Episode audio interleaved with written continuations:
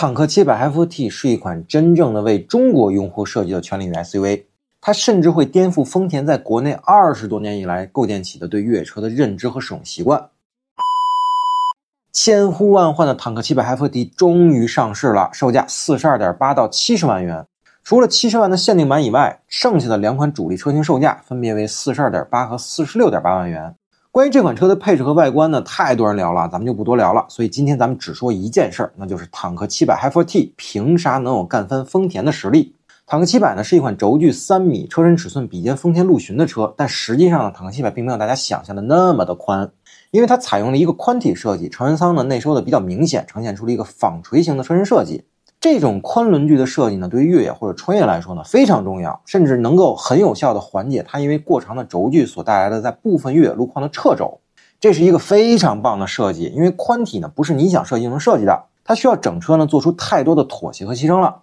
之所以说坦克700能够终结丰田缔造的王朝，是因为坦克这个品牌呢足够的懂中国用户的需求，以及它恰到好处的将传统越野车和新能源巧妙的结合。这些东西啊，在目前这个时间节点，丰田是绝对不会给你的。无论是一汽丰田的国产版车型，还是平行进口的中东版车型，都基本上没有对中国市场进行优化或者迎合。这么贵的车，配置却非常低，内饰呢也很粗糙。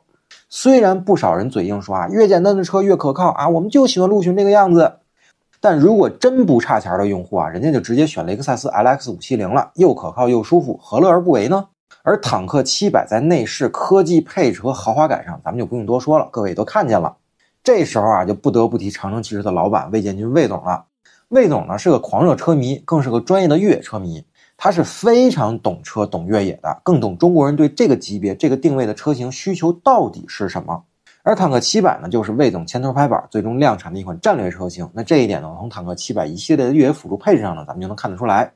越野车新能源化，这绝对是一个大趋势。那我们在之前的节目中呢，也是反复强调的。其实坦克的这个 3.0T V6 发动机呢，在这个级别已经算是非常优秀的了。那后来呢，有了电机的加持，更是锦上添了花。除了弥补内燃机劣势以及降低能耗之外，Hyper T 的外放电功能绝对是越野车最需要的场景化使用配置了。像做个饭呀、野个炊呀，不需要再天天背着卡式炉的吸管到处跑了，随时随地的大功率用电。这是泛货爱好者一直渴求的，也是丰田呢迟迟不愿意给的东西。其实丰田这几年呢也在尝试将越野车电动化，但是太过于保守了。比如新款雷克萨斯 GX 外放电呢只有一点五千瓦，用个料理锅咱都不能开到最大功率，简直就是搞笑嘛。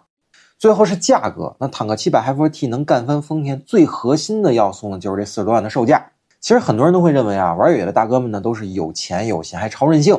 多少钱的车呢？都不心疼的往死里豁。其实并不是啊，大哥们也都挺会过日子的。那些大几十万、上百万的越野车，除非是特别有实力的，一般的大哥也不舍得豁。所以对于那些大哥来说呢，四十段的七百 Hi4T 是玩得起的车，配置又高，硬件又好，这就是典型的好玩不贵啊。而对于中产阶层车主来说呢，买个非常个性的机甲风格大越野车，哎，开出去比谁都高，比谁都大。但在城市里，这个级别的越野车。还真不一定能养得起这类车，城市里十四五个油太正常了，不是加不起油啊，而是小刀拉肉，它让你难受啊。但七百 Hi4T 呢，纯电能跑一百公里，足够平时上下班代步了。要是家里能充电的话，百公里两毛钱，想想都爽。我曾经总在说啊，继威利斯之后，丰田扛起了全球越野车的大旗，因为在近三十年的时间里呢，我们对全领域或者越野车的认知呢，都是以丰田为标准的。无论是陆巡还是普拉多，都是同级别车型的标杆。但是长城推出五百 Hi4T 和七百 Hi4T 之后，绝对是要和丰田掰掰手腕了。最起码在中国市场，丰田的标准以后绝对不好使了。一款为上为下、玩得起又用得起的全领域车型，它有什么理由不能终结丰田建立起的越野帝国呢？至于大家心心念念的可靠性，那就只能交给时间来验证了。好了，那关于坦克七百 Hi4T，大家还有什么想聊的？咱们评论区里继续讨论。